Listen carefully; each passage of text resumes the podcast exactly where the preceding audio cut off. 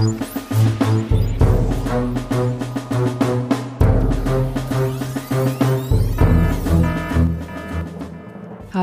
und herzlich willkommen zu einer neuen Ausgabe von Das Universum, dem Podcast, bei dem Ruth und Florian über das Universum plaudern.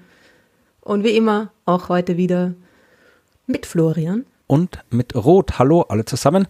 Ich bin schon gespannt, was das Universum heute wieder hat. Also eh das, was es immer hat, weil das Universum ja immer alles hat, aber äh, welche Geschichte heute dran ist, wollte ich eigentlich sagen. Du bin ich gespannt. das ist, ich, bist du ein bisschen nervös, weil du keine Ahnung hast, worum es geht? Nein, also ich bin, ich, ich bin freudig, ich, ich, ich harre in freudiger Erwartung.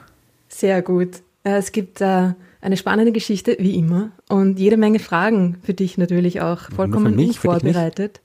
Für, für mich, naja, schauen wir mal. Also nur die du nicht beantworten kannst. Nein, nein, ich eh auch. Aber ja. Was tut sich bei dir so? Ja, nicht viel. Man sitzt halt so rum und äh, äh macht Dinge. Was ich, also im, naja, also im, im, darum bestand ja auch schon immer vorher mein Job. Jetzt wieder, wo alles wieder hier zugesperrt ist, ist mein Job nicht wesentlich anders geworden. Ich sitze immer noch rum und mache Dinge. Ich mache halt jetzt nur die diversen Veranstaltungen, die vorher schon abgesagt waren, sind jetzt noch abgesagter. Also insofern hat sich jetzt nicht großartig viel getan durch die letzten, äh, durch die letzten Verschärfungen, die hier Lockdown-mäßig mhm. abgehen in Österreich. Aber ja, Weihnachten wird ja alles wieder gut, wie unser Kanzler versprochen hat. Also genau. Also insofern freuen wir uns alle, wenn das Christkind kommt und uns wahrscheinlich eine Spritze Weihnachten bringt. wird sowieso alles gut. Aber noch abgesagter finde ich ein schönes Kom äh, Konzept. So, es ist nicht nur abgesagt, sondern noch abgesagter. Ja, es ja. ist alles extrem abgesagt. Extrem abgesagt. Wir haben äh, ein, ein, ein, schönes Feedback bekommen zum Thema äh, Amateurastronomen, wo wir letztes Mal drüber mhm. geredet haben. Und zwar haben, hat Moritz vorgeschlagen, wie wäre es mit ehrenamtliche Astronominnen? Hm, bin mir nicht Was sicher. Was hältst du davon? Ehrenamtlich, das, hat, das impliziert so eine öffentliche Funktion. Ja, also irgendwie. Total. Wo ist das Amt für Astronominnen? Genau. Bin mir nicht sicher, ob das gut ist. Also ja, ich meine, im Grunde ja, gut, aber, aber ja, es impliziert eine Art von, von ähm, Funktion, die man innehat, das stimmt. Ja. Er hat auch noch vorgeschlagen, autodidaktische Astronominnen. Ja, auch da, es gibt ja durchaus auch, meine, die Amateurastronomie, wenn wir jetzt mal bei dem Wort bleiben fürs Erste, ist ja nicht unbedingt, also es gibt auch Berufsastronomen, die Amateurastronomen sind, ja, wenn man so sagen will, weil halt irgendwie das quasi mit dem Teleskop am Feld rumstehen und aus Spaß und der Freude den Himmel beobachten. Das kann man ja, das machen ja auch Leute, die halt irgendwie beruflich Astronomie betreiben, äh, weil halt da das Himmel beobachten komplett anders abläuft. Also insofern würde ich nicht sagen, dass alle, die jetzt quasi das machen, was unter Amateurastronomie fällt, sich sämtliches Wissen über Astronomie selbst beigebracht haben. Also ja, das bin, stimmt natürlich. Bin mir auch nicht sicher, ob das der treffende Begriff ist. Ich finde es schön wegen der Alliteration. Ja, ja, Aber okay. es ist ein bisschen lang auch. Autodidaktisch ist ein bisschen blub, oder? Ja. Hat nicht irgendwer was geschrieben von Liebhaberastronomie? Ja, genau, Christian. Das wollte ich auch gerade drauf kommen. Mein, mein Lieblingsvorschlag. Astronomen aus Leidenschaft. Es klingt wie eine schlechte Sitcom, aber. Ich finde, es klingt wie ein bisschen wie so ein Groschenroman, oder? Ja, stimmt, ja, genau, den könnte man mal schreiben. Oder halt so eine tausendteilige. Leidenschaftsastronom. Tausendteilige ja. Fernsehserie drehen. Ist, ja, da ist ja nicht alles drin, sondern es ist immer dunkel, es spielt der Nacht, du bist draußen, irgendwie so einsame Location, irgendwie in der Sternwarte. Ich meine, da ist doch quasi hier die, die, die Leidenschaft äh, quasi schon aufgelegt und dann. Ist impliziert eigentlich. Jede Menge, ja. da kann man auch wunderbaren Beziehungsstress, ja, also wie das, die Astronomin und der Astronom beobachten gemeinsam und dann wird irgendwie ein Komet entdeckt und dann wird äh, gestritten, wer, wie soll er jetzt heißen, weil die heißen ja nach den Entdeckern, ja. Und dann sagt er, aber ich habe es gesehen und du bist dann daneben gestanden, aber ich habe das Teleskop ausgerichtet und dann wird sich gestritten, wie der Teleskop, wer jetzt als erster da stehen darf oder, also da, da ob das Leute interessiert. Was? Vor allem, wenn am Cover Leidenschafts drauf, Leidenschaftsastronomen draufsteht. Ja, ach, mein, schlechter als Big Bang Theory kann es auch nicht werden. Ja, also das, das, stimmt. Also das, das kriegt man auf jeden Fall hin. Also falls irgendwelche Fernsehproduzentinnen und Produzenten zuhören oder sowas, wir sind bereit, eine Pilotfolge zu schreiben dafür. Äh, ja, ich wollte gerade sagen, aber wir spielen nicht drin. Nein, nein, das, das ist jetzt nicht. Ich bin kein Schauspieler, du auch nicht. Also das würde ich jetzt bitte schon nicht mitspielen. Aber ja. wir schreiben das gerne und nehmen das Geld dafür. Genau, das auf jeden Fall, ja. Äh, was ist sonst Schönes passiert? Also es wird immer, immer dünkler und darker und gloomy und irgendwie alles ist ganz arg. Darum habe ich so ein bisschen nach, nach schönen Sachen im Universum gesucht und habe was gefunden, was ich voll super finde. Ja. Das hast du wahrscheinlich hier auch gelesen. Weiß ich nicht, aber. Es geht um Europa, ja. also nicht unseren Kontinent, sondern den Mond vom Jupiter. Und Europa leuchtet anscheinend im Dunkeln. Ja, tun das nicht alle Dinge, die von der Sonne angestrahlt werden? Oder geht es dann was nein, anderes? Auf der Nachtseite Aha. von selber. Warum? er leuchtet nicht, stimmt, das habe ich jetzt schlecht gesagt, er leuchtet im Dunkeln. Naja, so ein bisschen so wie diese Glow-in-the-Dark-Stars, die man sich auf die Wand kleben kann. Also es leuchtet wirklich von selber, natürlich nicht so. Also nicht nur, er wird nicht angestrahlt und leuchtet dann in der Nacht, sondern die Nachtseite, das Eis, leuchtet von selber. Aber und zwar warum? wird das angeregt durch die intensive Strahlung vom, vom Jupiter. Der hat so ein starkes Magnetfeld und schießt dann die ganze Zeit geladene Teilchen da irgendwie in den Weltraum hinaus. Und die interagieren mit dem Eis, mit der gefrorenen Oberfläche von Europa und bringen das zum Leuchten. Das, das hat man im Labor herausgefunden. Also man hat irgendwie im Labor Eis von ähnlicher Zusammensetzung, wie man glaubt, dass das Europa hat, ähm, bestrahlt und ist dann drauf gekommen, dass es leuchtet. Und zwar leuchtet es unterschiedlich stark, je nach äh, Zusammensetzung. Also äh, wenn es mehr Salz hat, ähm, ich vergessen in welche Richtung. Entweder leuchtet es mehr oder weniger, wenn es mehr oder weniger Salz hat, eins von beiden. Aber man könnte auch durch das Beobachten dieses Leuchtens auf die Zusammensetzung dieses Eises irgendwie ähm, zurückschließen. Kann man es denn nicht beobachten? Ich meine, da sind doch auch schon mal ein paar Raumsonden rumgeflogen. Da haben die ja, nicht geschaut oder ist es zu schwach oder? Es ist schon recht schwach, ähm, aber die, die nächste Raumsonde, dieser Europa Clipper, der irgendwie in, ich glaube 2004 24, 25 oder so. Ist der schon fix, Europa Clipper? Ja, ich glaube schon. Also fix, naja, weiß man nie. Naja, aber gut, fix ist erst dann, wenn es wegen dem Weltall schon, ist, aber ist er schon ja. finanziert? Das war die Frage. Oder ist das nur so eine Idee, weil irgendwie so Raumsonden zu Europa gab es ja jede Menge. Ich schaue gerade Nein, mal ich glaub, auf den NASA. Der schon, ich glaube, dass der schon ähm, ziemlich fix ist, ja. Äh, ich, ich schaue gerade hier, die, die soll starten 2023, äh, an, ursprünglich angestrebt. Ja. Ich glaube, es ist ein bisschen verschoben, ein bisschen verzögert, aber der fliegt ja. 2024 sehe ich jetzt da den Start geplant. Genau. Mhm. Also ist schon ziemlich fix, ne? Schaut zumindest so aus. Ich sehe jetzt gerade nichts Gegenteiliges, aber man kann uns ja gerne das Gegenteil dann erklären, wer sich da genauer auskennt. Aber momentan sehe ich da jetzt gerade nichts, dass das, ohne jetzt hier, ich möchte jetzt hier nicht irgendwie live irgendwie Wikipedia-Artikel vorlesen, ähm, aber es, es scheint jetzt so zu sein, als ja, wird das Ding Scheint das ja, bin gespannt. Also, die, die, ja gut, wenn der da wirklich explizit zu Europa hinfliegt, dann wird er das schon sehen. Äh, kann man das zu Hause nachmachen? Ich meine, äh, Eis und Salz kriege ich hin, aber welches Magnetfeld muss ich da draufschmeißen? Kann ich da mit dem Kühlschrankmagnet hingehen oder muss ich irgendwie ein Elektromagnet basteln? Also, oder irgendwelche Photonendetektoren anschließen oder das ist eine gute Frage. So genau habe ich es mir nicht angeschaut. Mich hat nur das, äh, das, das Leuchten im Dunkeln fasziniert. Ich schätze vielleicht, mal. Ja, ich habe eine neue Theorie.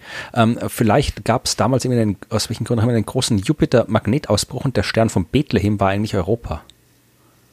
Nein. Das können wir publizieren, dann kriegen wir vielleicht irgendwie einen Ig Nobelpreis oder sowas. Du bist heute irgendwie arg drauf, so von wegen, hey, gebt uns Geld und wir machen alles, egal. Ja, das ist der, der, der Lockdown, da kommt man sich wieder, muss man irgendwie, äh, kriegt man den, irgendwie, muss man Bisschen Wissen Panik. raus. Wenn ich mm. keinen mehr habe, der mir auf der Bühne meinen Quatsch anhört, dann muss ich das irgendwo anders reinschwafeln. Oh, na geh, mach dir keine Quatsch, Sorgen, alles wird gut. Es geht mir, ja, es geht mir gut. Eh. Ich weiß sie.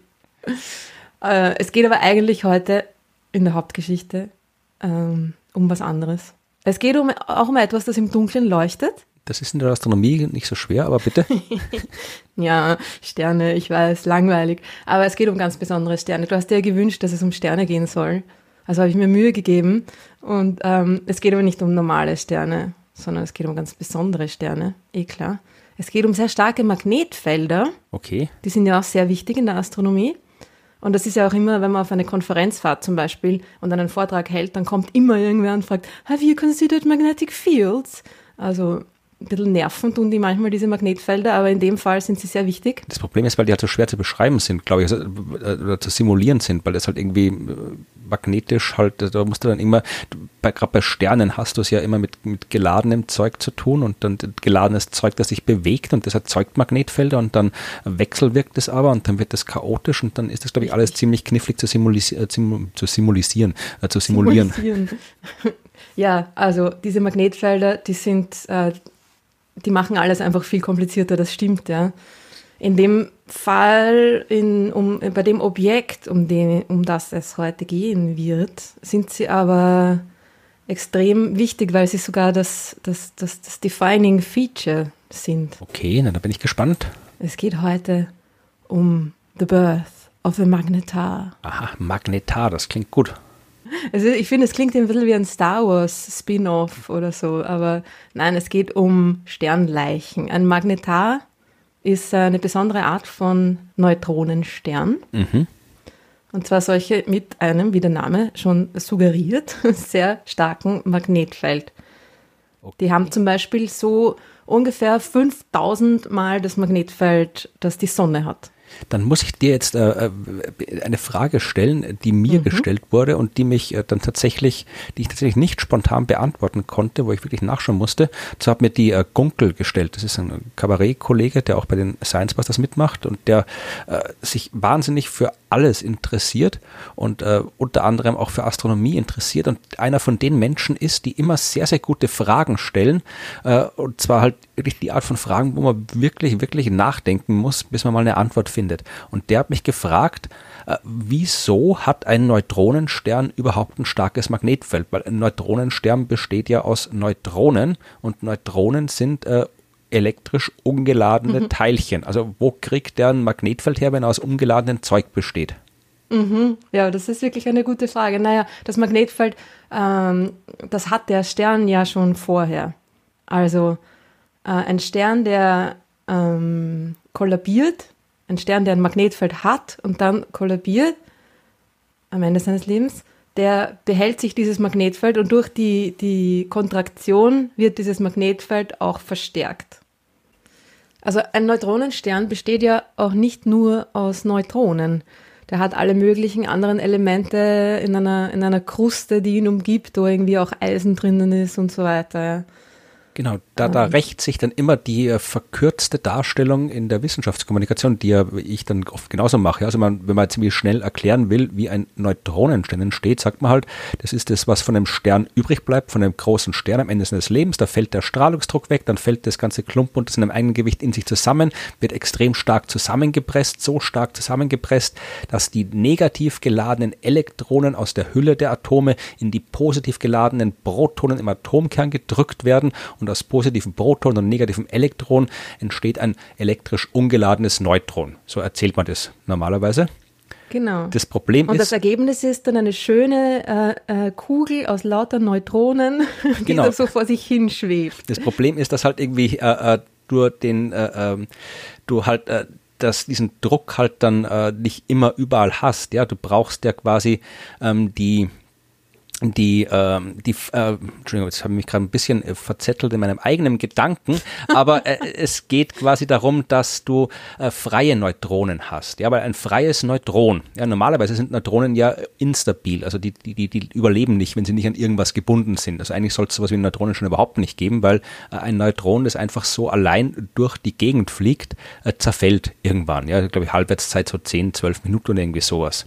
Äh, das ist auch beim Neutronenstern so, nur da ist da eben die Dichte extrem hoch. Das heißt, äh, das, der zerfällt zwar auch, aber wird dann sofort wieder zusammengequetscht. Äh, also der zerfällt in ein Proton und ein Elektron und wird dann sofort wieder zusammengequetscht zu einem neuen Neutron. Und deswegen äh, ist es im Inneren des Neutronensterns egal. Da gibt es immer wieder Neutronen. Außen ist es nicht so. Da ist der Druck nicht so groß. Das heißt, da bleiben die zerfallenen Neutronen zerfallen. Und deswegen habe ich da eben an der Oberfläche des Neutronensterns eben äh, Protonen, Elektronen, anderes geladenes Zeugs. Und deswegen habe ich, wie du gesagt hast, da eben auch eine Kruste. Da sind auch irgendwie Eisenatome und so weiter. Und das kann elektrisch geladen sein und ein Magnetfeld erzeugen. Genau, also es ist irgendwie so die Kombination aus dem übrig gebliebenen Magnetfeld von dem Stern, der vorher da war, kondensiert, also kondensiert im Sinne von ähm, dichter gemacht. Ja, die Feldlinien sind verdichtet und auch äh, neue, neues ähm, Magnetfeld, was dann noch dazukommt, quasi durch die, ja, Gut, die extrem schnelle Drehung dieser, dieser eisenhaltigen Kruste und so weiter. Aber jetzt haben wir ein, ein, ein Neutronenstern mit Magnetfeld, aber du redest von einem Magnetar, das muss ja dann was anderes Richtig. sein. Richtig, also es ist ein Neutronenstern mit einem extrem starken Magnetfeld. Alle Neutronensterne haben ein starkes Magnetfeld. Ja, es ist ja ähm, diese, also die, die, diese Sternleichen sind ja, entweder wird aus einem, einem Stern ein weißer Zwerg, ein Stern wie die Sonne, das, das kennen wir quasi schon, oder aus den, den noch massereicheren Sternen, die eine Ausgangsmasse von mindestens achtmal der Masse der Sonne haben. Die explodieren in einer Supernova und aus denen wird dann, je nachdem wie viel Masse da übrig bleibt, ne, ein schwarzes Loch, wenn es genug ist, oder wenn es eben nicht ganz ausreicht, die Masse, äh, dieser Neutronenstern. Und der ist immer extrem dicht, extrem, äh, das Magnetfeld extrem äh, kompaktifiziert und extrem stark. Und die drehen sich auch, alle sehr schnell. Nur diese Magnetare, die haben nochmal ein stärkeres Magnetfeld. Ungefähr 10% aller Neutronensterne sind Magnetare. Es gibt quasi zwei Hauptarten von Neutronensternen, zwei Spezialfälle, sagen wir mal so. Pulsare und Magnetare. Und Pulsare, das sind einfach, das ist ein, ähm, das ist ein geometrischer Effekt, warum es zu einem Pulsar kommt. Ja, die Strahlung dieser Neutronensterne wird durch eben dieses starke Magnetfeld hauptsächlich an den magnetischen Polen abgegeben. Mhm. Und wenn dieser magnetische Pol nicht mit der Rotationsachse übereinstimmt, dann dreht sich dieser Stern und es kommt zu so einem Leuchtturmeffekt. Ja. Die Strahlung entweicht auf den Pol und den Magnetpol, ja, der nicht der, der, der, der Nordpol, der Rotationspol ist quasi. Und ähm, wenn wir in genau der richtigen Position sind, und diese, dieser Leuchtturmstrahl quasi über uns drüber fährt, dann sehen wir diesen Puls. Ja? Das heißt, normalerweise kommt, normalerweise kommt das Zeug, da die Strahlung einfach oben und unten raus. Aber genau. wenn, das, wenn die Drehachse quasi verschoben ist, dann, dann wachelt die so äh, wie so ein Rasensprenger quasi im Kreis rundherum, die Strahlung. Und je nachdem, wenn wir dann drin sind oder nicht im Strahl, sehen wir dann einen Stern blinken oder nicht. Also genau. magnetisch blinken oder. Kosmischer Rasensprenger, genau. Oder Radioblinken sehen wir, was ja Radiostrahlung ist. Genau, es sind hauptsächlich Radio, es ist hauptsächlich Radiostrahlung, die da rauskommt. Genau, das sind diese Pulsare, ja. Also es, wenn es ein, alle Neutron Neutronensterne könnten Pulsare sein, wenn wir nur in der richtigen Position äh, stünden, um, um sie so zu beobachten. Ne? Diese Magnetare ist aber was anderes, die sind quasi wirklich ähm, physikalisch anders. Ne? Und das sind ungefähr 10% aller Neutronensterne, sind solche Magnetare. Und die haben halt ein noch viel stärkeres Magnetfeld als ein gewöhnlicher Neutronenstern. Weißt du, wie man diese Magnetfelder messen kann aus der Ferne? Also die Stärke. Naja, es ist eben hauptsächlich über die Radiostrahlung, die da abgegeben wird. Wie genau es funktioniert, weiß ich auch nicht. Mit dem Kompass. Mit, mit einem ganz großen Kompass. Ich. Äh, nein, ich habe auch keine Ahnung. Ich bin ja für die Galaxien zuständig und nicht ähm, für die Sterne. Es ist äh, auf jeden Fall so, dass diese Magnetare auch eine sehr starke Röntgenstrahlung emittieren. Und durch diese, also eben in, in Verbindung mit der, der Radiostrahlung und der Röntgenstrahlung und die, der Veränderlichkeit von den beiden, kann man dann Rückschlüsse ziehen, wie stark dieses, dieses Magnetfeld wirklich ist. Vielleicht ist es so, dass dann dieser, dass dieser, dieser Beam, ja, dieser Strahlungs, äh, diese Intensität dann noch mehr gebündelt ist durch die, die, die Stärke des Magnetfelds. Aber nein, in Wirklichkeit muss ich sagen, habe ich keine Ahnung. Ich spekuliere da jetzt nur gerade vor mich hin. Also falls jemand zuhört, der ähm, Astronom mit Spezialgebiet Magnetaren, sagt Bescheid. Ähm, ja. Das Besondere ist aber jetzt an, das, also an dem an der Geschichte, um die es eigentlich geht, ist, äh, dass man zum ersten Mal die Entstehung, also die Geburt eines solchen Magnetars beobachtet hat. Also dass es die, dass es die gibt, weiß man schon länger. Sie zeichnen sich eben durch diese extrem starken Röntgen- und auch Gammastrahlen Bursts aus, diese Ausbrüche. Äh, aber jetzt hat man zum ersten Mal vermutlich die Geburt von so einem Magnetar beobachtet. hat man denn vorher schon irgendwelche Hypothesen gehabt, wie diese Magnetare entstehen? Also hat man irgendwie gewusst, vermutet, was man suchen könnte oder hat man da gar keine Ahnung gehabt? Genau, es war schon eine, eine Theorie da, und zwar, dass, ähm, dass es um, um, um zwei Sterne geht, die kollidiert sind, die einen, also vor, vor, dem, vor dem Kollaps des Sterns zu dem Neutronenstern quasi, sind zwei Sterne in einem Doppelsternsystem, schätze ich mal, ähm, kollidiert und durch diese Kollision hat sich ein sehr massereicher Stern schon mit einem sehr starken Magnetfeld gebildet. Mhm. Weil so eine Kollision zwischen zwei Sternen ja auch ein, äh, ein, ein sehr ja, katastrophischer, dynamischer Prozess ist, in dem es äh, jede Menge Turbulenzen und so weiter gibt, die dann diese, diese Magnetfelder verstärken können. Fällt und dann noch eine Frage ein.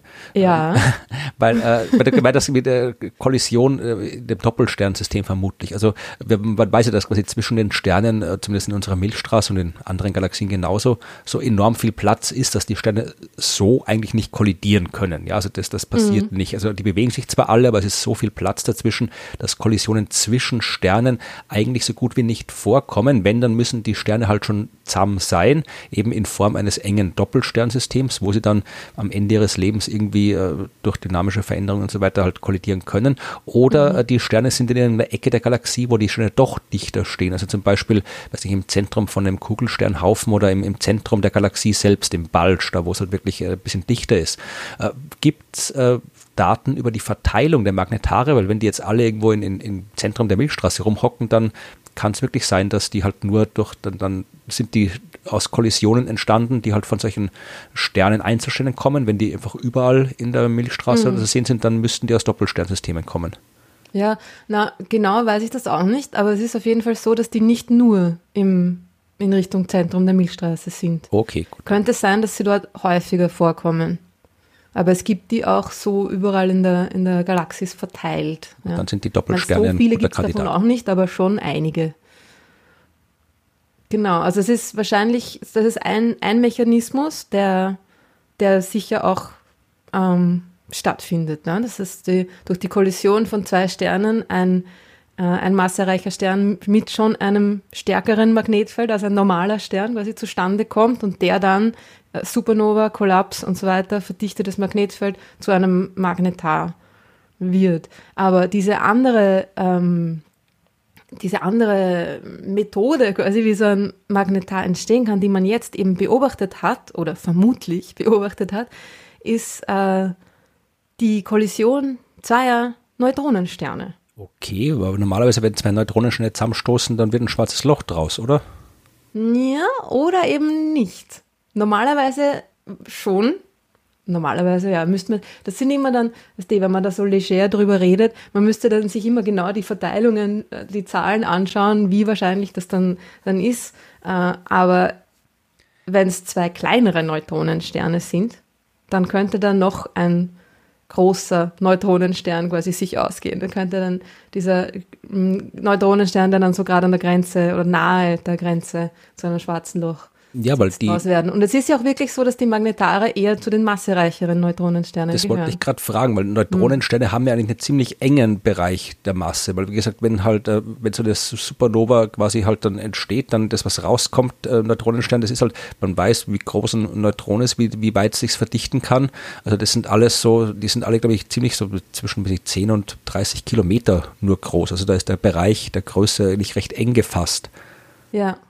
Und von der Masse her sind sie auch meistens so bis zu drei Sonnenmassen, Kernmasse, ja. Also äh, so von, von ungefähr eineinhalb, knapp eineinhalb, diese berühmten 1,4 Sonnenmassen, diese Grenze, ne? äh, das, das ging sich schon auch aus. Also wenn zwei kleine an der Untergrenze sich befindende Massengrenze, ne? Neutronensterne kollidieren, dann ging sich quasi noch gerade noch ein, ein größerer ähm, Neutronenstern aus. Ähm, ja, es ist natürlich äh, wie bei fast allen Beobachtungen in der Astronomie so, dass es mal jetzt ein, ein Kandidat ist. Natürlich. Wie haben Sie es beobachtet? Entschuldigung. Ah, genau, stimmt, habe ich noch gar nicht nee. erzählt. Sie haben es beobachtet, indem Sie nämlich eine Kilonova beobachtet haben. Kilonova. Äh, genau. Äh, denkt man sich, Moment mal, heißen die was? Supernova? Hä? Kilonova? Was ist das jetzt schon wieder? Supernova gibt es auch äh, noch. Hypernova gibt es auch noch, richtig. Und also Nova ohne Im Grunde heißen, ja, heißen Sternexplosionen einfach nur Nova. Weil früher Leute einfach den Himmel beobachtet haben und plötzlich war da ein Nova, neuer, ein neuer Stern, der, den es vorher noch nicht gab, am Himmel zu sehen. Und keine Ahnung, was das ist. Ne? Und dann hat man sie einfach mal Nova genannt, lateinisch für neu.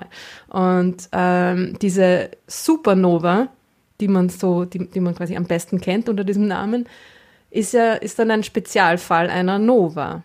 Und Novas kommen viel häufiger vor als Supernovae. Ja? Eine Nova ist, ähm, der, der Prozess ist folgender, dass ein Doppelstern, der aus einem roten Riesen und einem weißen Zwerg besteht, das, ist, das, das kommt eigentlich fast immer vor bei einem Doppelsternsystem. Ne? Zwei, Bald sagen wir mal, sonnenähnliche Sterne. Einer ist, hat, hat ein bisschen mehr Masse als der andere, entwickelt sich drum schneller und ist schon ein, ein weißer Zwerg, während der andere dann gerade zu seinem, zu, durch seine rote Riesenphase geht. Ja? Und dann wird Material von diesem roten Riesen, wenn der groß genug ist und der, der Doppelstern eng genug ist, wird da Material quasi rüber, rüber ge, ge, gesaugt irgendwie.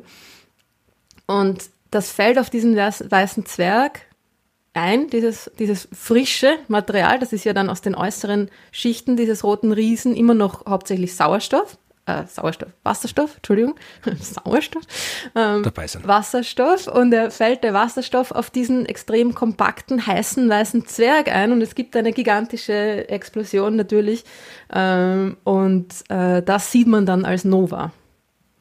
Ist das nicht irgendwie ah, doch, also es ist nicht da, wo der, wo der, der weiße Zwerg komplett dann explodiert hat, doch, weil das wäre schon eine Supernova, oder? Wenn der weiße Zwerg komplett explodiert. Na, meistens ist es dann, mh, mm, es ist halt dieser, dieser ausgedünnte Wasserstoff, der aus den äußeren Hüllen des roten Riesen kommt. Der wird dann natürlich extrem ähm, zusammengequetscht und äh, der, der zündet dann quasi. Da gibt es dann wieder Kernfusion. Genau. So das, heißt, das ist eine, eine Art Verjüngung dieses, dieses weißen Zwergs. Aber es würde nicht jetzt den, den ganzen. Ja, aber es gibt doch den, den Mechanismus, äh, den gibt es ja quasi auch, wie heißt denn das, diese, diese typischen Supernova äh, 2a, 1 Ah, äh, so. äh, ja, da gibt es auch so ein Stimmt. Ding, mir fällt gerade die Klassifikation nicht ein, die offizielle, die wo dann auch sowas passiert, wo es den, A, genau, wo es dann den, den, dann komplett mhm. zerreißt und das läuft das nicht genauso mit dem, mit dem hier mit Vorläuferstern, Doppelsternsystem und dann der weiße Zwerg? Ja, das läuft ähnlich. Das ist auch wieder dann eine Frage der, der, der Masse, die vorhanden ist. Also wenn das zwei größere Sterne sind, dann wird das wahrscheinlich doch eine Supernova. In den meisten Fällen wird es aber nur eine Nova. Okay. Und eine Kilonova ist jetzt, wie der Name schon sagt, tausendmal heller als eine Nova. Ja, und, und super, super ist dann 100 oder was? Da, haben sie, da, da war kein System dahinter, ja. Das, das haben die, haben die nicht gut nicht. benannt. Ja. So Eigentlich müsste, die Supernova müsste dann irgendwie, keine Ahnung. Nova, Dezinova. Ja, aber Supernova klingt halt einfach cool. Ja, eh, aber Darum haben wir, es gibt ja dann die Hypernova auch noch hinter der Supernova, also da ist man eben eh quasi von dem klassischen SI-Vorsilben weggegangen, immer mit Kilo und, und äh, ja. dem ganzen Zeugs. Meganova wird auch Meganova, genau. Ja. eigentlich. Ja, aber vielleicht, weil wir, können nicht schon wieder irgendwie eine Nomenklaturdiskussion anreißen. Wir sind bei den Amateurastronomen schon nicht weitergekommen. Ja, ja, ja. Da werden wir das hier auch nicht, nicht hinkriegen. Lieber nicht. Also die Kilonova ist besser als die Supernova. Ist Nein, besser als die Nova. Also die Kilonova ist noch keine Supernova. Also die ist hinter der Supernova. Ich dachte, die Supernova die, die ist dazwischen. Ah, okay. Also Nova, Kilonova, Supernova. Ah, ich dachte, es käme die Supernova da, da, dazwischen. Okay. Ich dachte mir, die Kilonova wäre was, wär was Heftigeres als die Supernova. Wirklich? Dachte ich immer. Aber ich bin jetzt auch kein. kein Eine Supernova ist doch, ist doch, äh, das ist ja das, das äh, eines der energetischsten Phänomene, die es überhaupt gibt im Universum. Du hast jetzt tatsächlich. Tausendmal ja. so hell wie eine Nova finde ich jetzt nicht so ja, wahnsinnig. Ja, du hast, du hast mhm. recht und ich habe Unrecht. Also Kilonova ist tausendmal mehr als eine Nova und lichtschwächer als eine normale Supernova. Ich weiß nicht, wie ich auf die Idee gekommen bin, dass die, wahrscheinlich weil das bei den Gravitationswellen das erste Mal gehört habe, da ist, glaube ich, das erste Mal eine Kilonova nachgewiesen worden mit Gravitationswellendetektoren und ich bin halt einfach wahrscheinlich davon davon ausgegangen, dass wenn es der Gravitationswellendetektor misst, dann muss da irgendwas richtig gekracht haben und deswegen muss es stärker sein als eine Supernova. Aber da hatte ich nicht recht, habe ich mich nee, geirrt. ist nicht so. Gut. Supernova ist noch viel, viel ärger. Kilonova liegt irgendwo so dazwischen. Ähm, und was die Astronomen beobachtet haben in dem Fall, in dem konkreten Fall, war ein Gamma-Ray-Burst, also ein, ein Ausbruch an Gammastrahlung und dann eine Kilonova. Und das ist ähm, ein typisches, äh, ein, ein, typisches Ding von, okay, Verschmelzung von, von zwei Sternen, irgendwie Sternkollisionen und so, ja. Genau, wenn Neutronensterne kollidieren, dann gibt es Gamma-Blitze. Das da kann man mal eine eigene Folge drüber machen, weil Gamma-Blitze auch eine ziemlich coole äh, Katastrophe sind. Also das ist auch so. Gibt's auch schon eine, coole Katastrophe. Ja, da gibt es gibt's immer jetzt auf die eher auf die extra äh, ähm, extragalaktisch wollte ich sagen ähm, in, in in, auf die interstellaren äh, Katastrophen konzentrieren. Ja, da gab es mal irgendwie eine schöne Arbeit, wo sie probiert haben nachzuweisen, dass irgendwie vielleicht eines der Massensterben auf der Erde ausgelöst worden ist, als in der Nähe so ein Gammablitz abgegangen ist. Also man kann sich eindeutig nachweisen, aber es ist auf jeden Fall so, dass das, aber man weiß zumindest, das, was, was du gesagt hast, also dass die entstehen, wenn entweder richtig große Sterne explodieren oder wenn äh, Neutronensterne zusammenstoßen, dann gibt es genau. Gammablitze. Und was aber komisch war an diesem quasi normalen an dieser normalen Abfolge, ist, dass diese Kilonova einfach viel zu hell war. Okay. Und Vielleicht da. War die aus Eis. Weil da sind auch große Magnetfelder. Und leuchtet sie im Dunkeln? uh, nein, es war ein, dann die Vermutung, dass es eben die Entstehung eines Magnetars verursacht hat und dass dieses starke Magnetfeld einfach die Teilchen noch zusätzlich, die Teilchen, die dann in dieser, in der Kruste dieses Neutronensterns äh, waren, quasi da rausgeschleudert werden und so weiter, weiter beschleunigt hat und so einfach die Strahlung dementsprechend intensiviert hat. Okay, das klingt plausibel. Und dass eben diese, diese zehnmal so helle Kilonova äh, die Geburt des Magnetars war, also die Signatur dieser, dieser, der Geburt dieses Magnetars. Ja. Ist jetzt natürlich, ja, eine Vermutung, natürlich. Warum sonst, warum sollte diese Kilonova zehnmal so hell sein als, als normal? Also ist jetzt auch nicht, ist es schon sehr plausibel, aber natürlich ist das jetzt noch ein, ähm, eine Vermutung, ein, ein Kandidat für einen Magnetar. Und man muss äh, das Ding natürlich jetzt weiter beobachten und vor allem noch schauen, wie, wie sich mit den Radiowellen verhält, die von diesem Objekt kommen. Wenn da jetzt wirklich ein Magnetar draus geworden ist, dann sollte da ähm, starke Radiostrahlung, starke Röntgenstrahlung und so weiter kommen. Und vor allem äh, schaut man dann auch auf diese Fast Radio Bursts, diese schnellen ähm, Ausbrüche von Radiostrahlung. Die hat man auch erst vor kurzem entdeckt. Übrigens. Wie letzte Woche oder wie so vor Jahren? Nein, nein, nicht letzte Woche, äh, irgendwie so vor zehn Jahren. okay, so. gut, ja. ja. Jetzt wollte ich fragen, wie es genau heißt vor kurzem. Ja, für, für mich ist das alles vor kurzem, das ist irgendwie, was die astronomisch vor kurzem.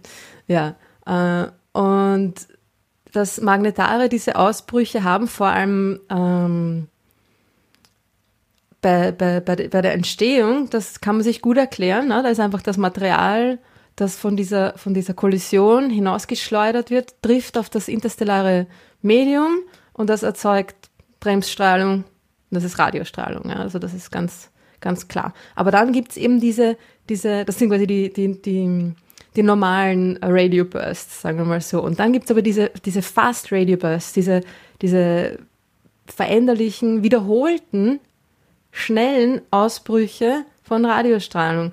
Und das ist auch nicht ganz ähm, geklärt, warum es die überhaupt gibt bei den Magnetaren. Warum die das machen. Und eine Möglichkeit haben jetzt, das ist eine andere Studie, aber passt sehr gut zusammen, äh, eine, eine Möglichkeit der Erklärung für dieses Phänomen, dieser, dieser Repeated Fast Radio Bursts, hat man jetzt entdeckt, beziehungsweise ja, es ist auch ähm, entdeckt. Na, es klingt dann immer so, als wäre es sicher, eine Vermutung. Und es, es wird dir besonders gefallen. Ja, bitte. es geht um Asteroiden. Ah, sehr schön. Und zwar ist die Vermutung die, dass diese fast repeated, fast radio bursts von äh, Asteroiden bzw. Asteroidenwolken, die diese Magnetare umkreisen, verursacht werden können. Ja, das, ich finde Asteroiden generell schön, aber ich kann mir gerade nicht vorstellen, wie sie das machen. Das ist, aber ich, ich finde das extrem cool, oder? Das ist die, die Verbindung zwischen diesen äh, extrem massereichen, energetischen, wahnsinnig argen Objekten mit so kleinen Felsbrocken wieder hergestellt wird. Also es ist so, dass diese, dass diese Magnetare auch extrem starke Sternwinde haben. Ja? Also mhm. die Sonne hat auch einen Wind, die bläst quasi Material, geladene Teilchen ähm, raus. Und durch dieses extrem starke Magnetfeld der Magnetare werden diese, diese Winde extrem schnell, also das sind relativistische Winde, die sind nahe an der Lichtgeschwindigkeit dran. Ja? Äh, und wenn jetzt Asteroiden durch dieses extrem schnelle Windfeld durchkreuzen, dann ziehen sie quasi äh, Turbulenzen in diesen Wind hinein, ja, erzeugen kleine Turbulenzen und diese Turbulenzen wiederum erzeugen diese intensiven Radiostrahlungsausbrüche.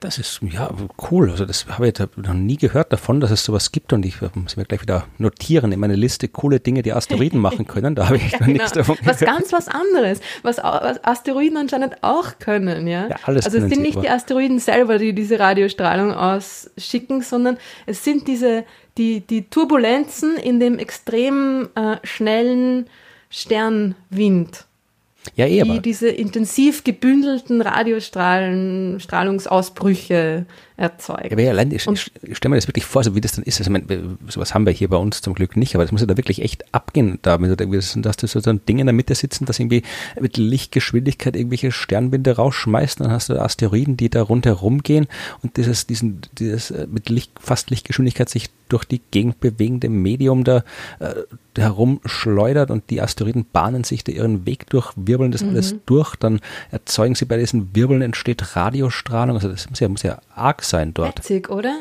Ja. ja. Und vor allem, dass man das Ganze auf der Erde dann beobachten kann. Ja gut, die Asteroiden werden wir nicht sehen können, aber... Nein. Aber eben, also man weiß, dass sie, oder man weiß, man vermutet, dass sie da sind, weil man ihre von ihnen erzeugten Turbulenzen beobachten kann. Und dass es ähm, keine Planeten sein können, äh, liegt daran, dass diese, diese Bursts ziemlich zufällig passieren. Ja? Also das ist so eine Art äh, zufälliges Blinken, das man da dann irgendwie beobachtet. Es könnten allerdings, sagen die Astronomen, auch ähm, riesige Gasplaneten mit sehr vielen Monden sein. Ja, Rede besser. Dachte ich mir doch. Ja.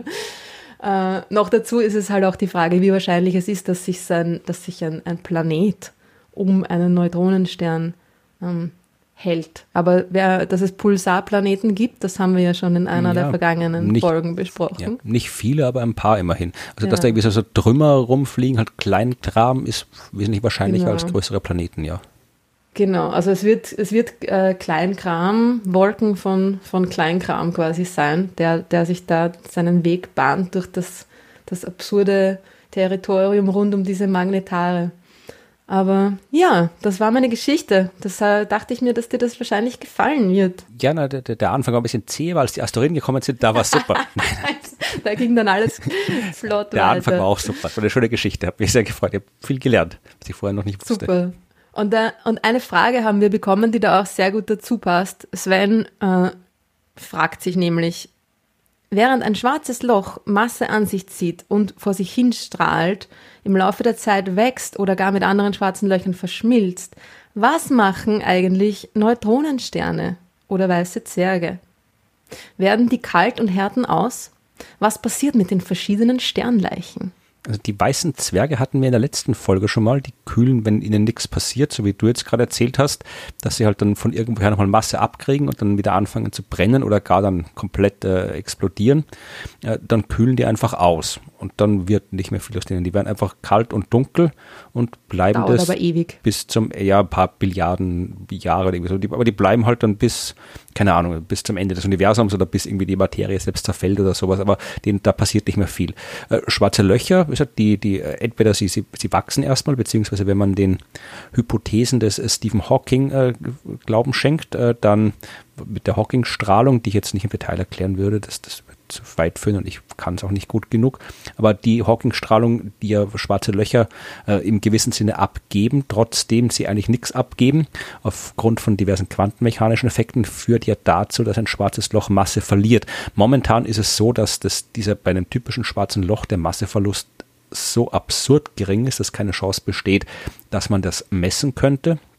Und äh, äh, das schwarze Loch selbst durch die, wenn das überhaupt, wenn da überhaupt keine Materie reinfällt, das bisschen kosmische Hintergrundstrahlung, also das Zeug, was überall im Universum ist, das bisschen kosmische Hintergrundstrahlung, was da ab und zu mal ins schwarze Loch tröpfelt, wird reichen, um die Hawking-Strahlung auszugleichen. Das heißt, man muss wirklich warten, bis das Universum in vielen Billionen, Billiarden Jahren immer kälter und kälter wird, bis die kosmische Hinterstrahlung, Hintergrundstrahlung immer weiter abkühlt, sodass da quasi von da nichts mehr kommt und erst dann kann so ein schwarzes Loch anfangen, anfangen, sich über die Hawking-Strahlung aufzulösen und das dauert auch ewig, je größer das Loch ist, also je mehr Masse es hat, desto länger dauert es und das sind, keine Ahnung, welche Zahlen, 10 hoch 100, hoch 100 oder irgendwie, ich habe sie mal irgendwie, ich habe irgendwo eine Podcast-Folge mal gemacht, wo ich die Zahlen erwähnt habe, aber es im Prinzip, wenn man diversen hypothetischen äh, Beschreibungen äh, der Materie in ferner Zukunft folgt, dann lösen sich schwarze Löcher auch irgendwann, so wie alles andere, irgendwann einfach in Energie auf.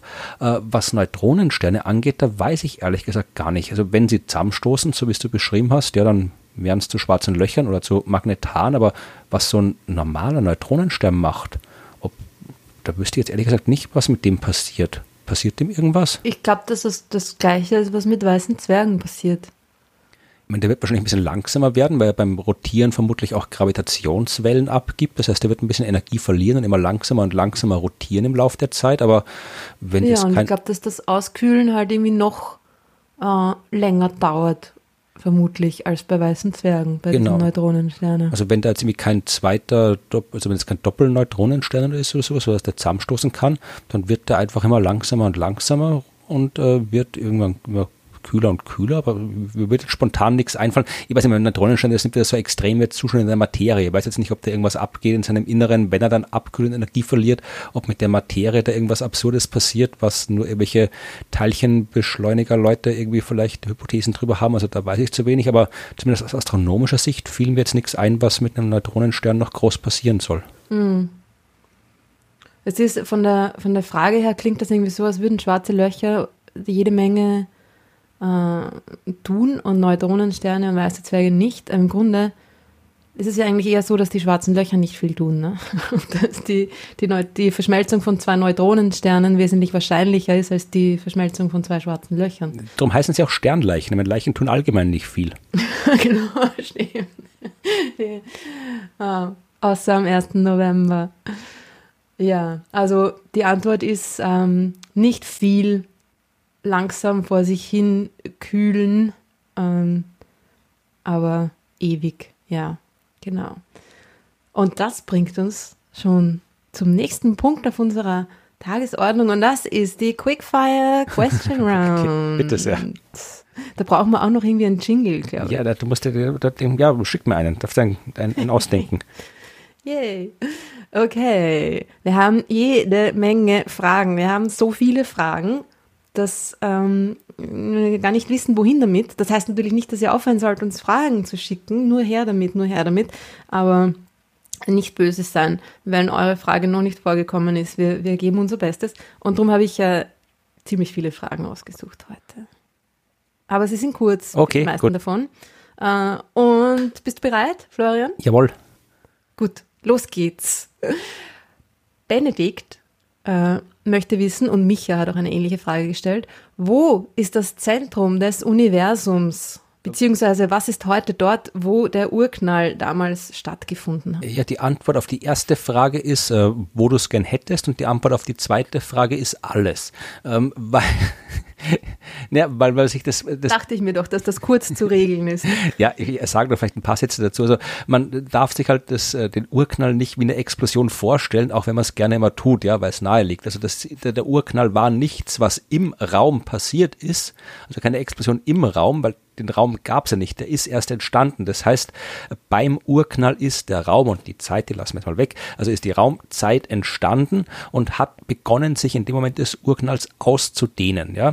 Das heißt, alle Orte, die heute existieren im Universum, waren zum Zeitpunkt des Urknalls simpel gesagt ein Ort. Ja, also wenn das Universum sich heute ausdehnt, hat das Universum überall sein Zentrum, ja, weil damals alle Orte ein Ort waren.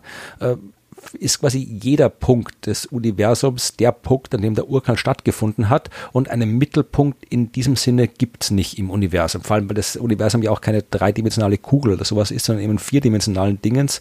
Und da ist es halt schwer, irgendwas äh, in als Mittelpunkt zu definieren, was wir uns vorstellen können. Also das Universum hat keinen Mittelpunkt oder jeder Punkt ist der Mittelpunkt und äh, der Urknall hat quasi überall stattgefunden. Sehr gut, so ist es. Lukas möchte wissen, Warum umkreist sich eigentlich alles? Planeten umkreisen ihre Sterne, Monde ihre Planeten etc. Ähm, liegt das an der Gravitation? Und müsste dann nicht zum Beispiel die Erde und der Mond sich gegenseitig anziehen und kollidieren? Und die Zusatzfrage, gibt es auch Himmelskörper, die nicht auf einer Umlaufbahn um etwas unterwegs sind, sondern quasi gerade durch das Universum fliegen? Also die, wenn du was, wenn du eine Frage beantworten willst, ja, dann misch dich bitte gerne ein. Aber, also, Mach nur.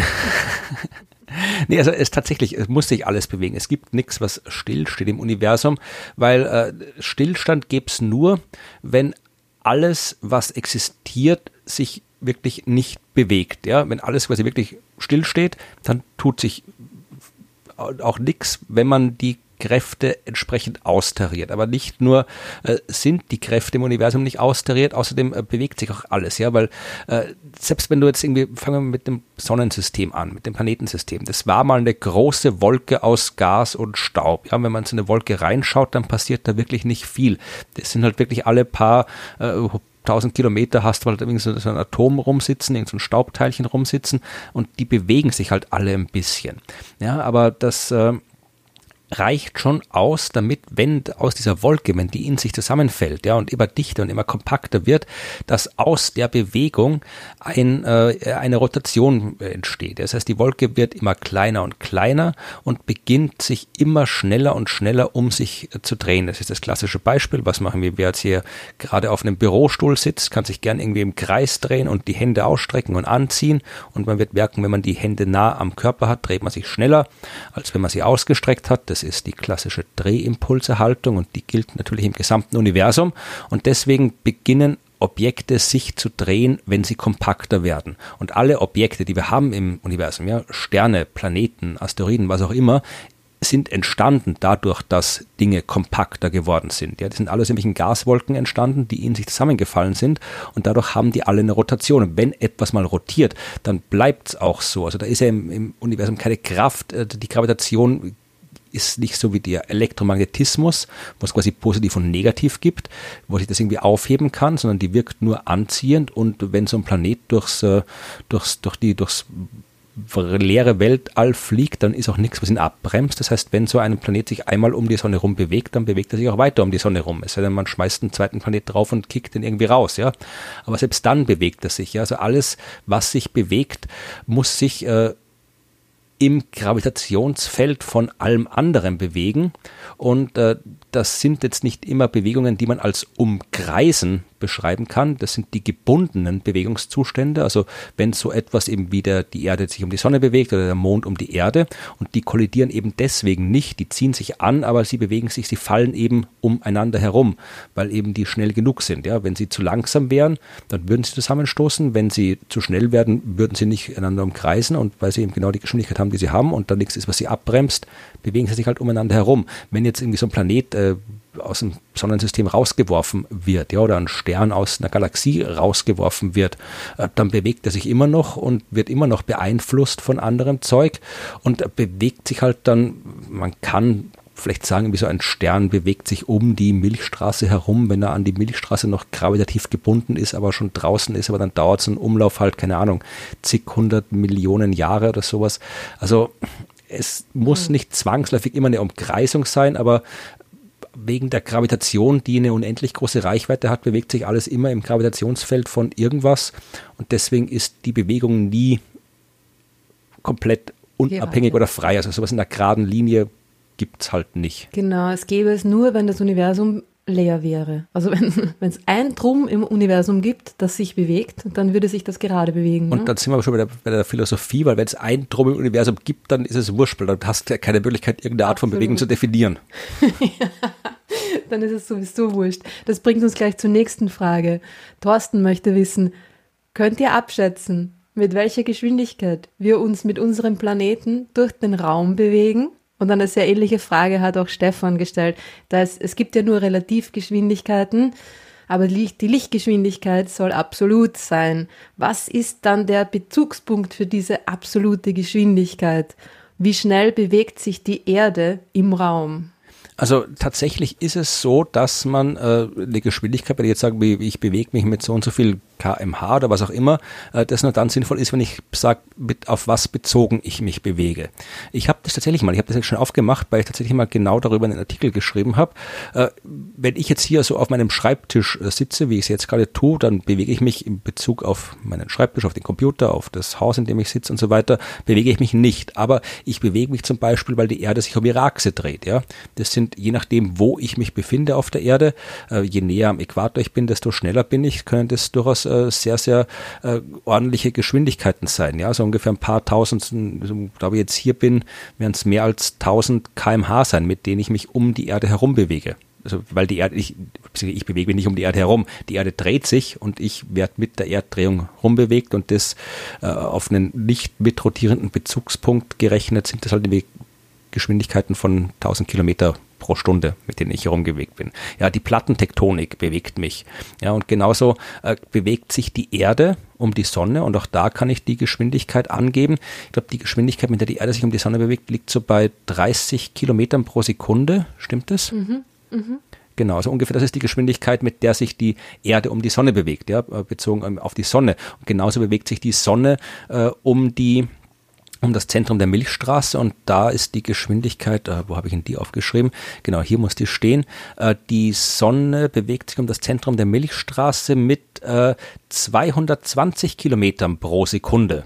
Ja, die kommt quasi noch auf die 30 Kilometer pro Sekunde drauf, äh, die ganze Sache. Also äh, es, es, äh, man kann diese Geschwindigkeiten angeben, aber man muss sie halt immer in Bezug auf etwas angeben.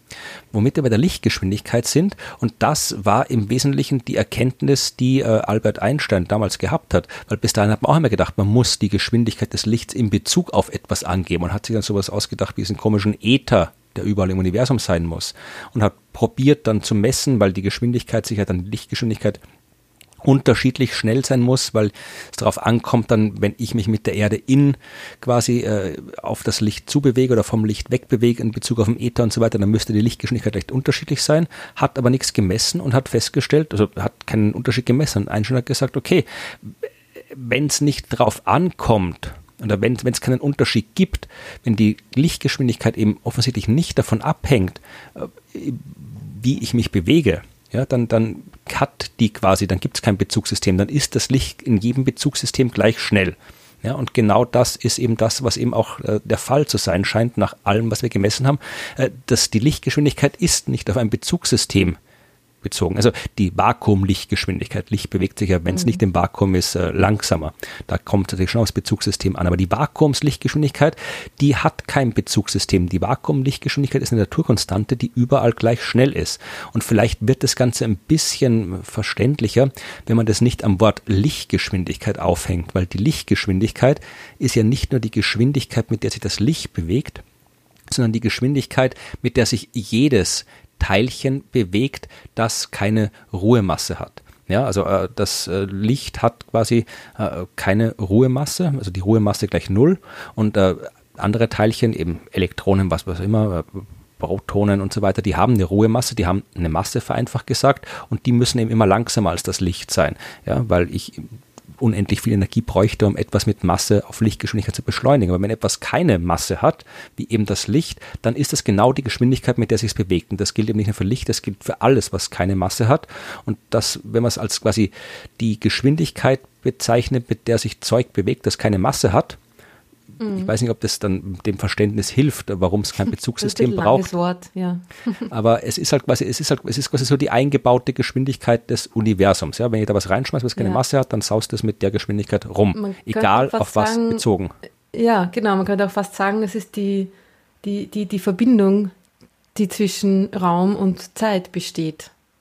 Im Prinzip ja, weil du tatsächlich eben, das ist ja das, was darum heißt, äh, Einstein wollte ja ursprünglich seine Theorie eigentlich lieber nicht die Relativitätstheorie nennen, sondern die Invarianztheorie, glaube ich, der Invariantentheorie, weil es ihm um das ging, was eben sich nicht ändert, weil er hat ja mit dadurch, dass er eben davon ausgegangen ist, dass die Lichtgeschwindigkeit in allen Bezugssystemen konstant ist, äh, musste man ja dann eben davon abrücken, die, den Verlauf der Zeit, also Zeit und Raum, äh, als absolut zu betrachten, weil es eben nicht mehr funktioniert. Mit gesagt, Geschwindigkeit ist Weg pro Zeit und wenn ich die Geschwindigkeit konstant setze, äh, dann muss sich irgendwas anderes ändern. Dann muss die Änderung eben bei Raum und bei Zeit stattfinden. Und deswegen haben wir den ganzen mhm. Quatsch von wegen, also Quatsch, aber diesen ganzen komplizierte, das ganze komplizierte. Da haben wir den Salat. Das ganze kompliziert von wegen irgendwie Zeitdilatation, dass eben die Zeit sich unterschiedlich äh, verhält, je nachdem, wie schnell ich mich bewege und so weiter.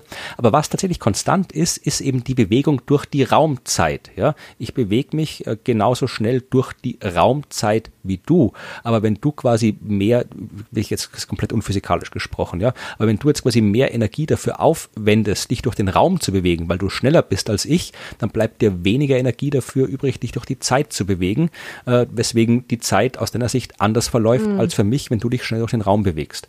Also Man so hat quasi ein, ein bestimmtes Raum und ein bestimmtes Zeitbudget und die zwei äh, zusammen addiert sind immer gleich. Ne? Also wenn man mehr für Raum verwendet, hat man weniger für die Zeit da und dann, dann vergeht die Zeit langsamer, wenn man sich schneller bewegt. Genau. Die Lichtgeschwindigkeit ist halt im Wesentlichen, kann man vielleicht sagen, ist es, ist das, wenn ich jetzt quasi nix auf das, äh, äh, beziehungsweise wenn ich alles, äh, äh, in, das ist, die Lichtgeschwindigkeit ist das, wo der Tacho beim Raumbudget anschlägt. Macht das Sinn? Also ich kann quasi aus meinem Budget nicht mehr für die Bewegung durch den Raum holen als die Lichtgeschwindigkeit, weil ich ansonsten Probleme mit der Bewegung durch die Zeit kriegen würde. Also ich Bauartgeschwindigkeit oder wie nennt man das dann? Na, hören wir auf mit dem. motorisierten Referenzen. Es ist kompliziert, nichts. sagen wir so. Es ist immer alles kompliziert. Aber die, genau, die Antwort wäre dann wahrscheinlich sowas wie, ähm, es gibt keinen Bezugspunkt für die Lichtgeschwindigkeit, eben weil sie eine absolute Geschwindigkeit ist. Die ist halt eingebaut, die ist fest verdrahtet. Genau, die ist fest verankert. Und die Bewegung der Erde durch den Raum, das ist etwas, was es auch nicht gibt. Ja, man kann die Bewegung der Erde nicht relativ zum Raum an sich genau. angeben. Die Beschleunigung, das geht. Sobald eine Kraft involviert ist, dann ist das etwas, was quasi eine, eine, einen absoluten Wert hat. Aber eine, eine Geschwindigkeit, eine Bewegung, eine konstante Bewegung an sich, es ist das Gleiche, ob man sich konstant bewegt oder stillsteht. Ne? Genau. Zahlt sich gar nicht aus, das sich bewegen. Überbewertet. Gut. Nächste Frage.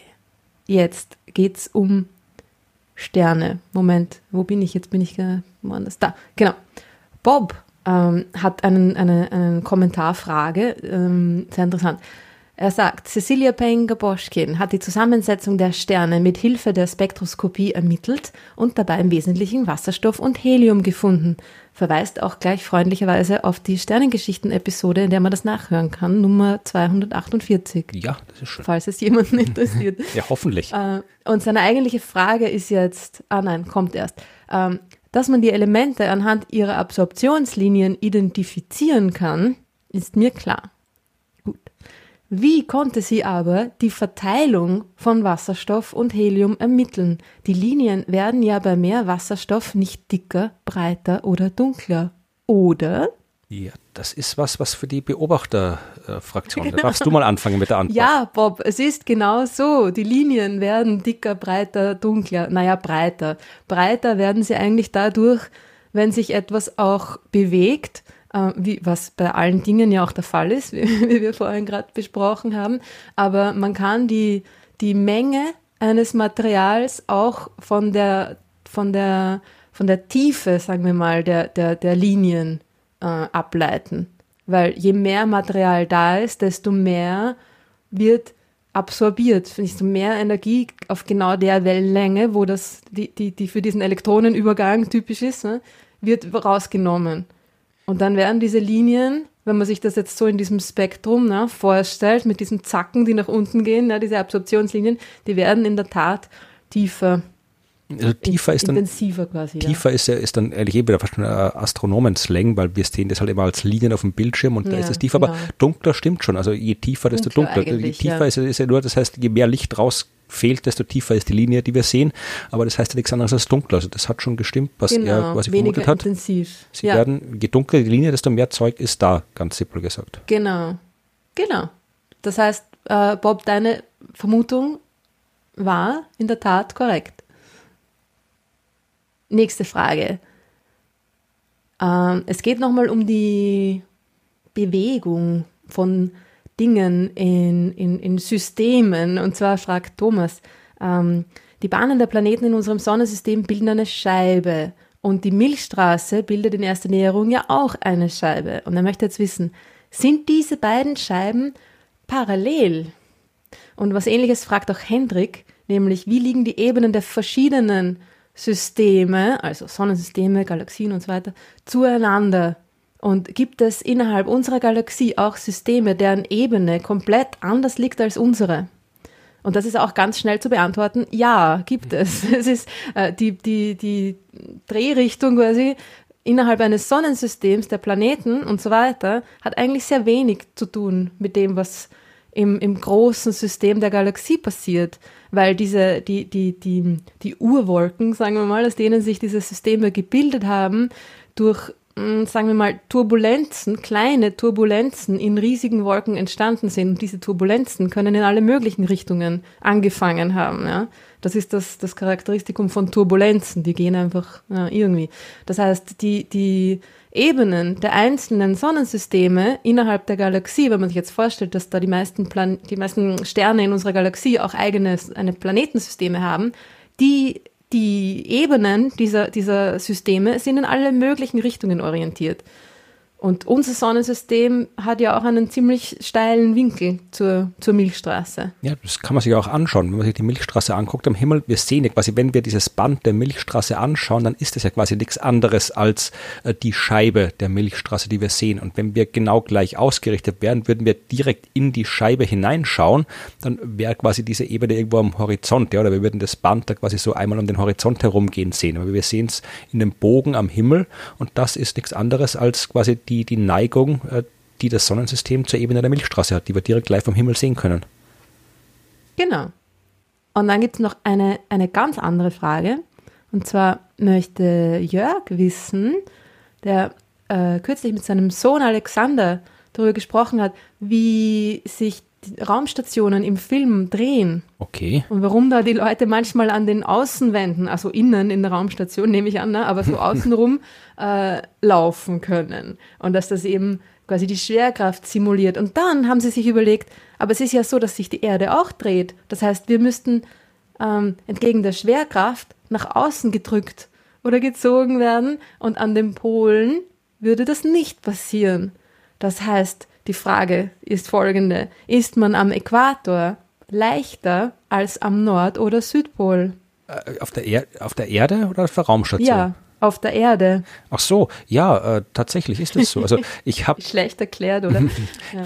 Also es ist schon so, du hast, man, der, der Effekt ist jetzt nicht wirklich äh, großartig messbar, aber äh, man kann zum Beispiel, ich habe das mal, äh, glaube ich, immer mal, ich weiß gar nicht mehr, warum ich das gemacht habe, aber so eine astronomische Diät, glaube ich, war das Thema.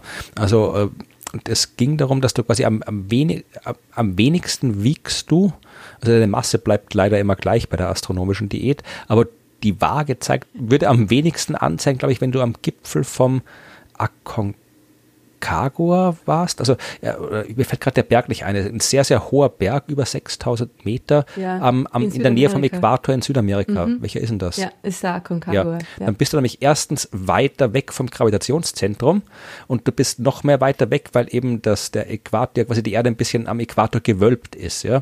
Das heißt, du bist einerseits weit weg, weil du auf dem Berg bist, du bist nochmal weit weg, weil du eben auf dem Äquatorwulst mit dem Berg oben drauf stehst. Das heißt, du bist weiter weg vom Erdmittelpunkt, als du zum Beispiel jetzt hier irgendwo in Österreich oder Deutschland wärst, was dazu führt, dass du äh, weniger stark angezogen wirst und dann hast du halt quasi auch noch ein bisschen die, die, die Fliehkraft, die noch ein bisschen wirkt. Also da würde dann die Waage am wenigsten anzeigen, aber es ist halt dann, äh, ja, also es, es, es hat jetzt keinen wirklich im Alltag messbaren äh, messbaren Auswirkungen, aber für die Wissenschaft funktioniert das schon. Also da macht man genau das. Also man lässt quasi, man kann wirklich äh, so Raumsonden um die Erde rumfliegen lassen und die ganzen Massenkonzentrationen überall merken, also messen, wie man unterschiedlich stark irgendwo angezogen wird und äh, dadurch dann halt herausfinden, welche Form der Planet genau hat und äh, was da drin genau ist. Also dass, dass die Anziehungskraft der Erde ist nicht überall gleich. Ja, genau. Und es ist ja auch so, dass die durch die Drehung der Erde die Erde abgeflacht ist, wie du gesagt hast, dieser Äquatorwulst quasi, dass sie, dass die Erde am Äquator weiter vom Mittelpunkt der Erde entfernt ist und dadurch einfach die, die Erdbeschleunigung ein bisschen geringer ist. Ne? Genau. Und es ist der Effekt, ich habe das extra nachgeschaut, ist äh, ein halbes Prozent. Das heißt, wenn der Alexander jetzt sagen wir mal vielleicht 20 Kilo wiegt, dann wäre er bei einem halben Prozent 100 Gramm leichter am Äquator als am Nordpol. Ja, ist wenig. Kann man vielleicht ein bisschen höher springen, aber ja, dann isst man irgendwie eine Wurstsemmel und alles ist vorbei mit der Leichtigkeit. Ja, okay. Und eine Frage habe ich noch, ja. hat Martina noch. Und das ist jetzt wieder eine Frage für dich, glaube ich. Martina fragt sich, warum hat unser Mond eigentlich keinen Namen? Alle anderen Monde haben ja Namen oder Bezeichnungen. Ja. Bitte, Florian, ist das nicht unfair? Ja und nein. Also ich bin da, da tatsächlich ähm, ist es so, dass der Mond halt jede Menge Namen hat. Also erstmal der Mond hat einen Namen, der heißt Mond. Ja. Und äh, genau. ich höre ab und zu. Der war zuerst da. also es, es ist tatsächlich, ich glaube, da habe ich auch mal einen Podcast dazu gemacht, müsste ich mal raussuchen, äh, zu den Namen der Himmelskörper. Also es, ich, was mich, das ärgert mich immer ein bisschen, wenn ich dann so äh, irgendwo äh, lese, dass halt, ja, dass, dass unsere Sonne eigentlich in Wahrheit Sol heißt, ja, und der Mond eigentlich Luna heißt und so, und äh, dass in der Wissenschaft äh, angeblich diese Namen verwendet werden und so. Das stand aber eigentlich immer nur in Science-Fiction-Filmen, wo dann die Erde Sol 3 heißt oder irgendwie sowas. Also mhm. ich glaube, äh, äh, wenn man jetzt nicht zufällig gerade irgendwie Italienisch oder Spanisch spricht, dann sagt man in der Astronomie ganz, ganz selten Sol und Luna äh, zu den beiden Objekten. Also äh, die Sonne heißt die Sonne, der Mond Mond heißt der Mond und äh, die Namen, äh, ich verlinke das in den Shownotes, das hat irgendwelche indogermanischen Wurzeln vermutlich, äh, weil halt doch solange es Menschen auf der Erde gab, die halt zum Himmel schauen konnten, sind ihnen die beiden Dinger vermutlich aufgefallen und haben ihnen Namen gegeben. Und äh, weil das halt wirklich eine der allerersten Dinge waren, die wir benannt haben, vermutlich äh, ähneln sich die Bezeichnungen auch in allen Sprachen. Ich wüsste jetzt muss jetzt echt nachschauen, was es genau heißt. Aber Mond ist halt der Name. Und als wir dann festgestellt haben, wir haben ja quasi lange, lange Zeit überhaupt nicht mal den Ansatz einer Ahnung gehabt, was äh, die weder was Sonne und Mond genau sind, das waren halt helle Lichter am Himmel und dann gab es halt noch die weniger hellen Lichter, Lichter am Himmel, eben die Sterne und die Planeten, aber wir haben ja keine Ahnung gehabt, was das wirklich für Trümmer waren. Und erst als wir festgestellt haben, dass eben unsere Sonne das gleiche Drum ist oder die gleiche Art von Drum ist wie die anderen Lichter am Himmel, nur halt sehr viel näher, also dass Sterne und dass unsere Sonne ein Stern ist, ja, und äh, als wir festgestellt haben, dass auch andere Himmelskörper, die Planeten so sind wie die Erde und dass die anderen Planeten auch wie äh, von Monden umkreist werden, ist halt diese, diese Bezeichnungen Sonne und Mond zu Klassenbegriffen geworden, weil wir halt festgestellt haben, es gibt von diesen Dingern mehr als nur eins, mehr als nur unseres im Universum. Und die anderen haben wir halt dann, haben wir dann halt Namen gegeben, aber die Originale heißen halt immer noch so. Also da gibt es keinen tieferen Grund, äh, warum wir den warum Namen gegeben haben. Wir haben ihnen Namen gegeben und festgestellt, dass es halt äh, sehr viel mehr davon gibt. Es gibt sehr viel mehr als nur einen Mond, sehr viel mehr als nur eine Sonne, sehr viel mehr als nur eine Erde und äh, haben halt denen dann andere Namen gegeben. Aber ursprünglich, die, die, die Namen von, von, der Name vom Mond ist Mond. Mhm, genau. Und wenn es das Wort Sterne nicht gäbe, dann würden die alle Sonnen heißen. Genau. Sagt mir auch immer oft so als, als Synonym. Ja. Finde ich auch gut, weil dann wüsste man gleich, was sie sind. okay. Äh, ja, das war's äh, an, an, an Fragen für dieses Mal, glaube ich. Ja, das waren ja eh schon einige. Waren eh schon einige. Nächstes Mal gibt es wieder mehr und vielleicht machen wir wirklich einfach mal eine Special ja, jetzt müssen wir es machen. Das machen wir, das machen wir, weißt du was, das machen wir irgendwie so, so über die Feiertage, also für die Feiertage, so dass man irgendwie so zwischen genau. Weihnachten und Neujahr. Wunschkonzert. Äh, nicht Wunschkonzert, die haben ja schon genug Wünsche, aber äh, dann, dann da, da machen wir mal eine Spezialfolge, wo nur diese Fragen beantwortet werden. Dass alle, denen, ja. denen über Weihnachten langweilig ist über die Weihnachtsfeiertage, sich mit den äh, Fragen und Antworten beschäftigen können. Und wir auch.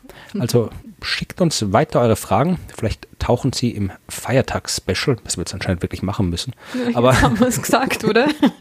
kann wir doch rausschneiden. Aber das äh, schickt uns eure Fragen, wenn ihr was wissen wollt. Da freuen wir uns drüber an fragen@dasuniversum.at. Äh, wenn ihr uns einfach nur so irgendwas äh, sagen wollt äh, oder erzählen wollt, dann schickt das auch dahin. Oder es gibt da glaube ich noch Hallo oder Hello. Wie ist unsere andere Adresse? Weiß ich gerade gar nicht. Hello, glaube ich. Ja, at dasuniversum.at. Also da könnt ihr uns äh, Dinge sagen, die ihr sagen wollt. Und äh, ihr könnt uns, wenn ihr das gut findet, was wir hier machen, uns auch gerne äh, sagen, dass ihr es gut findet. Das freut uns.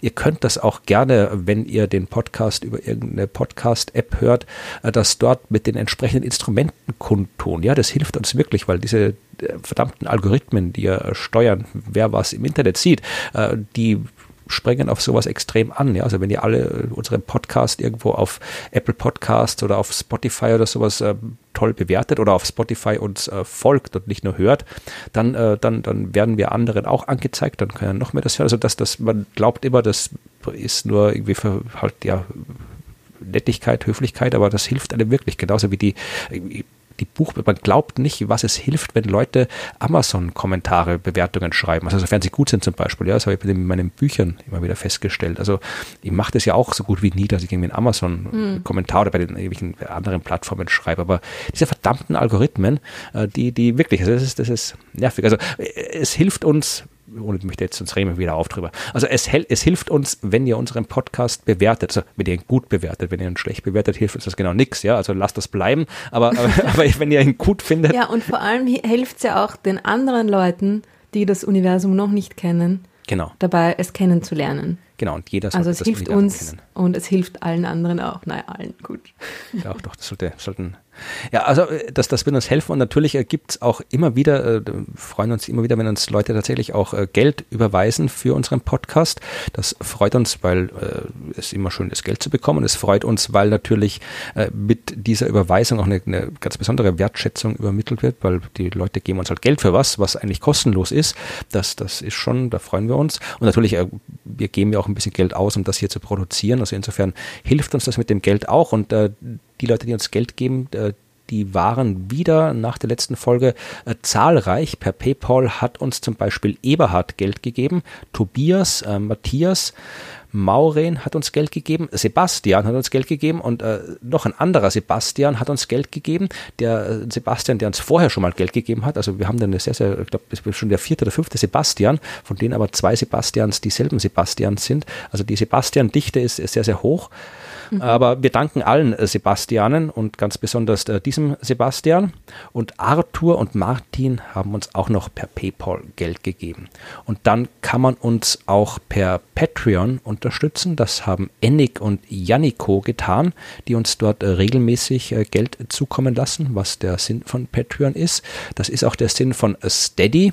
Da sind wir schon fast bei dem Ziel angelangt, das ich da mal irgendwie so eingetragen habe, nämlich, dass wir damit 200 Euro pro Monat Monat äh, über Steady einnehmen. Ich habe dann vergessen, dass Steady ja immer noch Geld abzieht, bevor es überwiesen wird.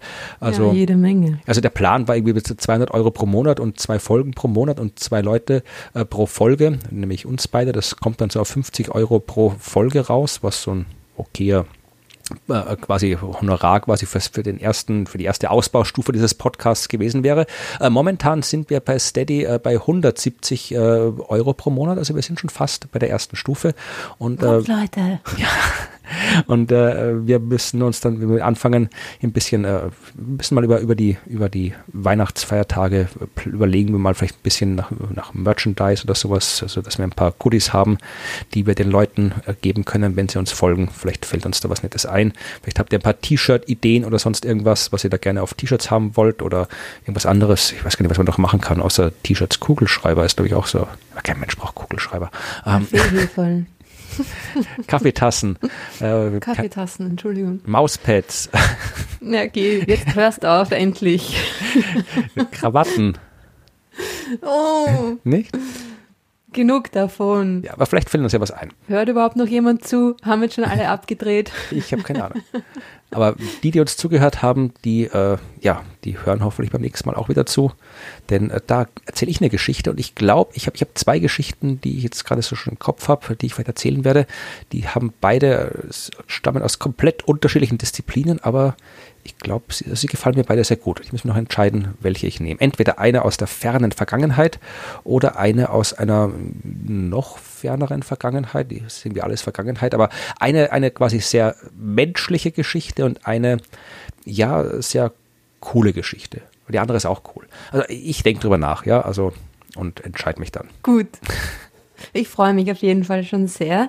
Bin schon sehr gespannt und sage danke fürs Zuhören und wir hören uns das nächste Mal wieder. Bis dann. Tschüss.